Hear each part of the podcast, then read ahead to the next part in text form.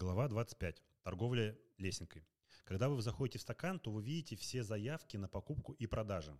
Вы, например, вы решили купить 150 э, акций. У вас есть два варианта. Вы можете купить акции одним лотом, а можете его разбить на 2, 3, 4 лота.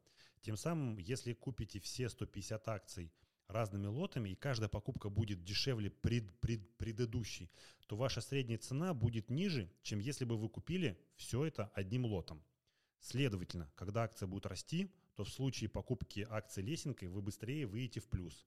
То же самое, когда продаете акции.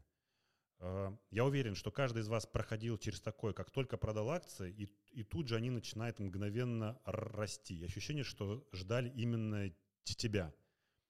Э, технология такая же.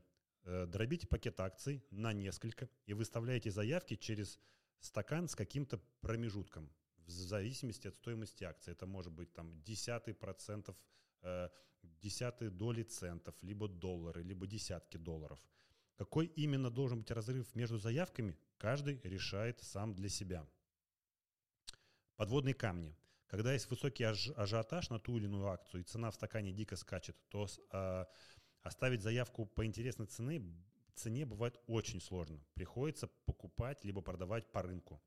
Вариантов работы с лесенкой очень много. Главное знать, что есть такой инструмент и уметь с ним торговать.